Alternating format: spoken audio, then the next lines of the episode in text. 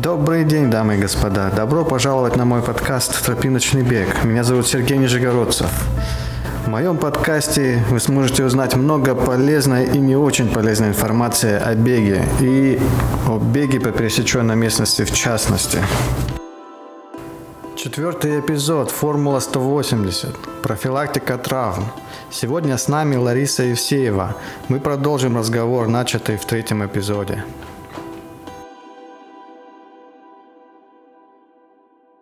Ну хорошо, давай тогда перейдем вот, э, к такой теме медленный бег, ну медленный в кавычках бег. То есть э, я тоже бегаю недолго, всего лишь там четвертый год, но первые два года я страдал всякими травмами. И я очень хотел сильно пробежать ультрамарафон и э, всякие разные план, планы пробовал. В интернете выкачивал, покупал книгу там у тренера какого-то известного. Оттуда, значит, брал план скоростей, дистанции.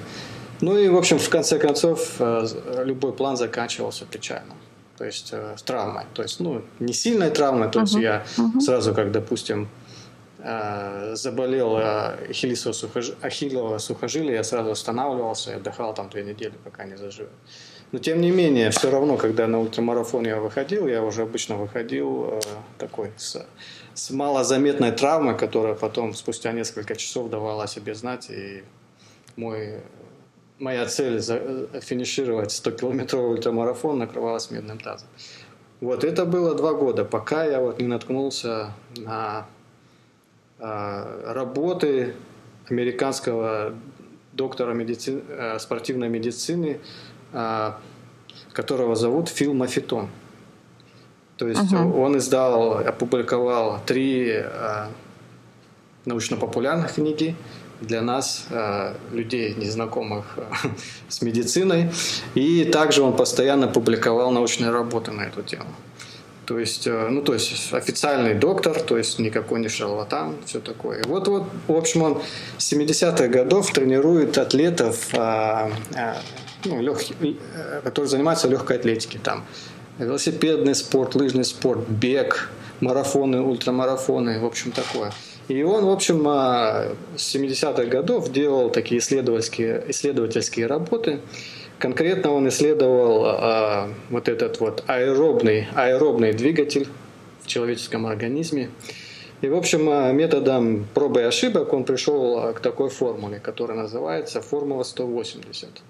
Значит, что это такое? То есть 108, формула 180 помогает людям развить максимальную, максимальную мощность а, аэробного движка в организме. И, в общем, как это достигается, значит, и, к сожалению, эта формула, основ, основной параметр – это возраст. И, в общем, когда человек бегун молодой или спортсмен молодой, в принципе, эта формула не важна. Он уже сам бежит с такой скоростью, как бы уже, как сказать, до 25 лет, если ты бежишь с большой скоростью, с большим пульсом, то, как бы сказать, э, подсознательно ты этой формуле как бы подчиняешься.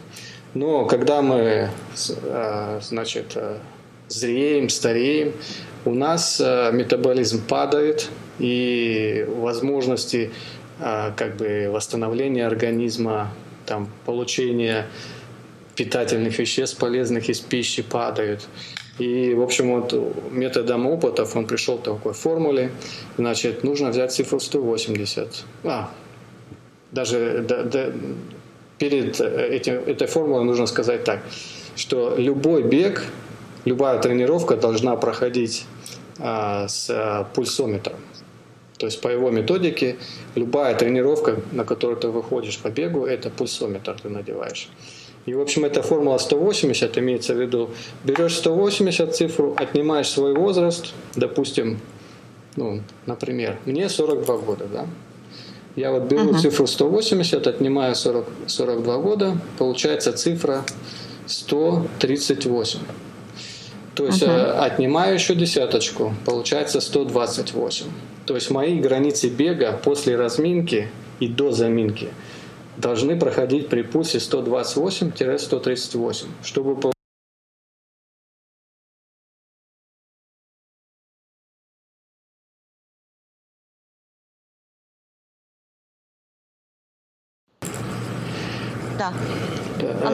Да, ну, в общем, э, чтобы получить максимальную пользу от тренировок для аэробного двигателя, нужно бегать мне э, со скоростью такой, чтобы пульс был 128-138.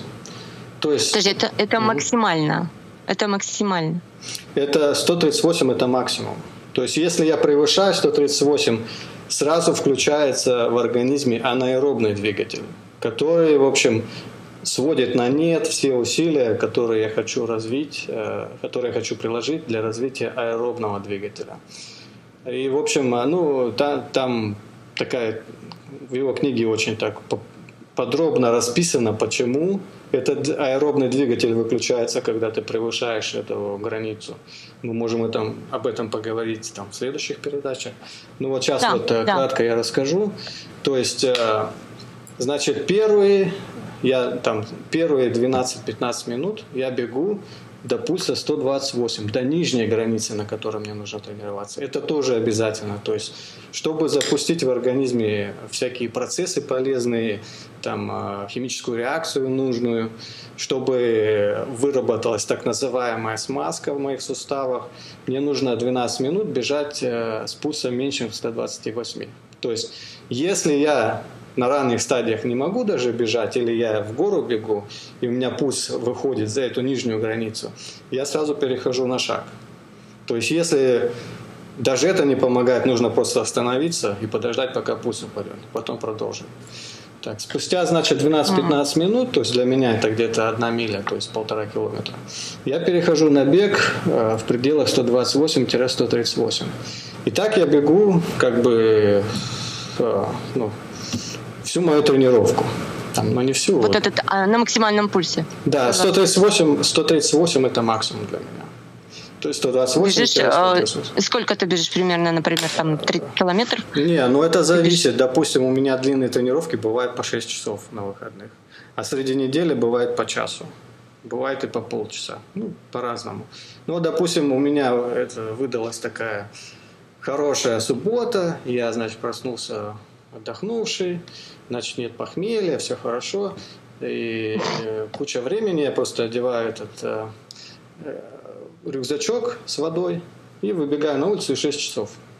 И, в общем, 6 часов я бегу в этом режиме. Если вдруг пульс начинает биться чаще, я просто перехожу на шаг и спокойно иду, отдыхаю, потом опять перехожу на бег.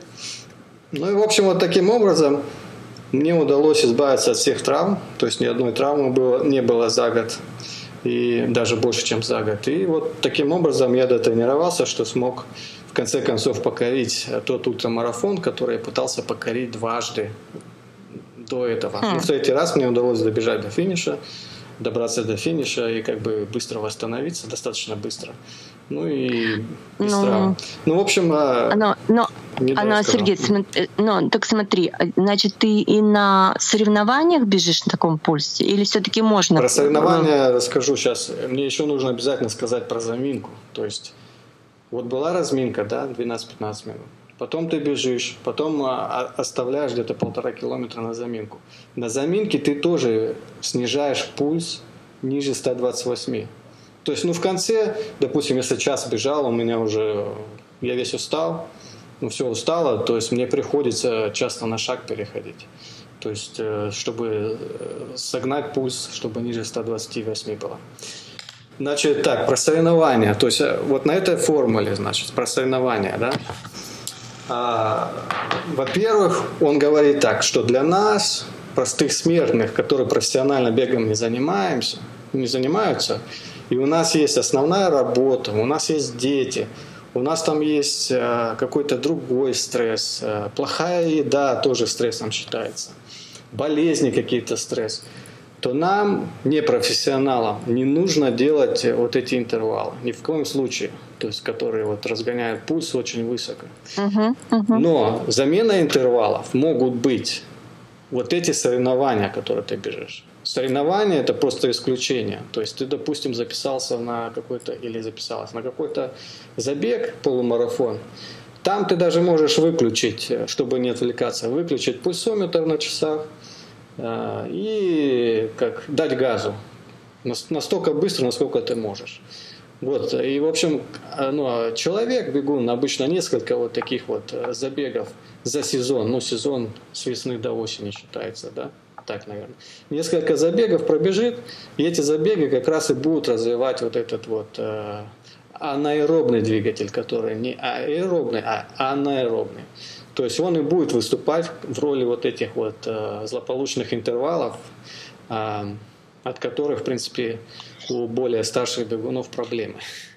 Вот. Да, да. Я как раз сейчас и бежала, вот сегодня как раз вечером бежала эту интервальную тренировку. И да. Трудно, да, трудно дается.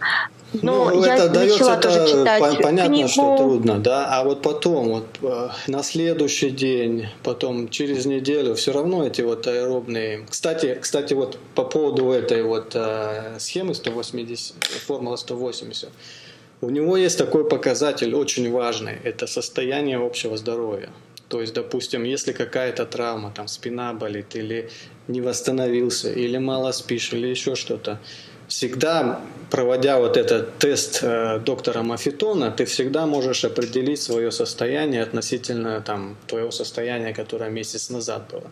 Если состояние ухудшается, то тебе срочно нужно пересмотреть, как бы, что происходит не так в жизни. И в крайнем случае даже если не удается другие стрессовые факторы убрать в своей жизни, то приходится, в общем, побольше дать отдыха от бега себе.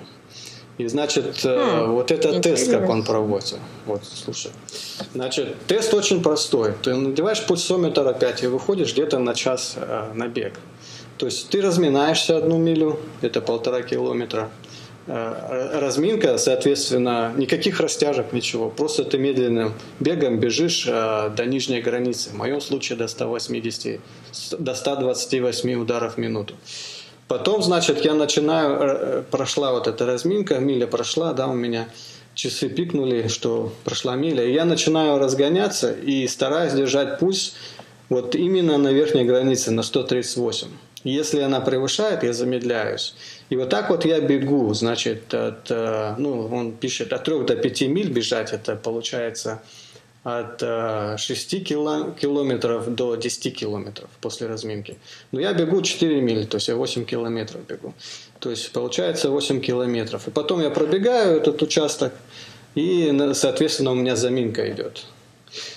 Прихожу домой, значит, я пришел домой и начинаю вычислять, э, за какое время я пробежал в среднем километр или милю, вот эти вот 8 километров, которые пробежал. То есть в моем случае я считаю среднюю скорость на милю. И я записываю в дневник прям. Спустя месяц опять этот тест проводишь. Если скорость упала, то это значит начинаются проблемы со здоровьем, и рано или поздно, если продолжать в таком же духом, закончится все травмой. Если скорость выросла, она и должна расти. То есть даже если человек ну, в, в таком зрелом возрасте, то есть теоретически, если ты все делаешь правильно, и практически, если ты все делаешь правильно, скорость должна расти. И она должна вырасти до такой степени, что тебе будет очень сложно даже, ну, ты будешь очень, бежать очень быстро, но путь будет очень маленький. В общем, э, и цель вот этого метода, чтобы у тебя вот эта аэробная скорость развивалась, а пульс бил, ну, а сердце билось достаточно медленно. То есть и вот это показатель здоровья, общего состояния здоровья. Если ты э, скорость свою замедляешь при таком же пульсе, значит какие-то проблемы в организме. То есть это показатель либо перетренированности, либо показатель, что какая-то болезнь наступает в организме, либо еще что-то, либо иммунитет падает, знаешь, э, либо питание плохое. Ну, в общем, угу. вот таким образом. Вот, вот я именно это интересно, хотел рассказать, интересно. да, про медленный, ты его назвала медленным бегом, но это, на самом деле это не медленный бег. То есть ну, он приводит примеры вот этих профессиональных бегунов и велосипедистов, которые у него там занимались. Один даже чемпионом мира был по, по этому Ironman. А, и, в общем, у него такая, такой пример был. Он, когда пришел к этому доктору, у него проблемы были с суставами, сухожилиями. Доктор его научил, и он первые, после первых тренировок говорит, доктор, что-то я очень медленно езжу на велосипеде вот по этой формуле. Доктор его успокоил и говорит, потом ты будешь быстро ездить. И в конце концов, через, а, по-моему, год или два года, Он уже ездил с такой большой скоростью, какой он еще до доктора ездил, но уже после занятий с доктором он начал ездить при более низком пульсе, и он даже ну, после вот этого Айронмена, после полного вот этого вот спортивного состязания он нормально себя чувствовал, он мог разговаривать, он мог ходить, не хромал, ничего. И травмы, соответственно, ушли. Вот такие примеры приводятся. То есть у тебя, если ты вот э, занимаешься этим методом и ты достаточно терпелив, то наступает такой момент, когда ты начинаешь бегать настолько быстро, что ты даже не можешь свой пульс разогнать вот до верхней границы вот по этой формуле. Вот. Ну, на, на самом деле я уже заинтересовалась, я начала читать книгу э, Мэтт Фиджералд, угу. автор э, «Бег по правилу 80 на 20» называется книга. Э, тренируйтесь, и главный девиз такой, тренируйтесь медленнее, чтобы соревноваться быстрее. Вот как раз о том, что ты говоришь. Ну да, ну медленно, ну да, я, я да, читал про это. Чтобы... Угу. Тоже читал, да? Ну я читал 80-20 правила. Но дело в том, что вот по этой формуле, по доктору Мафетону, ты занимаешься 99-1 правило. То есть у тебя 99% это одни тренировки, ты бегаешь с такой маленькой скоростью, и 1% у тебя бега выходит на э, вот эти вот забеги, да, скоростные тренировки. То есть 20% это все-таки много. На самом деле, если смотреть, вот если на эту формулу, да, взять 20-летнего бегуна, 180 отнять 20, Э, это получается верхняя граница 160 ударов э, в, в, в минуту. Это уже как бы ну, скорость э, темпа, да, да, вот это скоро, почти скоростная тренировка. То есть для них, может быть, вот этот 80-20 и работает для молодежи. Я имею в виду для них. Uh-huh, а вот, допустим, uh-huh. если за 25 лет уже начинается, когда метаболизм снижаться, то уже проблематично. И как бы чем старше, тем вот хуже вот это вот правило 8-20 будет применимо к организму, то есть человек а, не сможет понятно. восстанавливаться. Кстати, вот есть примеры э, бегунов, которые вот занимаются по этой формуле. Один, значит, э, как же его зовут? Герман. Могу потом фамилию найти. Ну, в общем, он э, марафон пробегал, по-моему, за 2 часа 55 минут до вот этой формулы. То есть он тренировался. По шоссе или, или по, по... шоссе? По шоссе. По ш... ага. А потом, ну, он не профессиональный спортсмен, у него есть ну, основная работа, не связанная с бегом. А, и вот когда он вот по этой формуле позанимался, по-моему, полтора года, он бегал уже марафон за 2 часа 52 минуты, но сердцебиение было гораздо ниже, и восстановление гораздо ниже. Он мог э, разговаривать, пока бежал, он с людьми разговаривал. Там, ну, я думаю, что не так утомляет. Все-таки мои тренировки, да, я буду пересматривать, потому что мои тренировки, они утомляют. Ну, Они да. действительно выкачивают все силы. Да, То вот, есть кстати, он, вот... я думаю, что он устает, он просто, я уже к марафону, я устану, я, наверное, не знаю, мне надо неделю до марафона восстанавливаться, чтобы ну, тут у про, очень много сил по, Про восстановление это называется тейпер. Я тебе тоже расскажу, как надо восстанавливаться. Ну, а по поводу вот этой вот формулы, значит, у него еще такое правило. После ну, бега час и менее, да, вот по этой формуле, как правило, ну вот возьми за правило, что после бега у тебя должно быть прилив энергии. То есть ты вот пришла после тренировки, с утра пробегала, uh-huh. и ты чувствуешь uh-huh. как бы заряженной на целый день.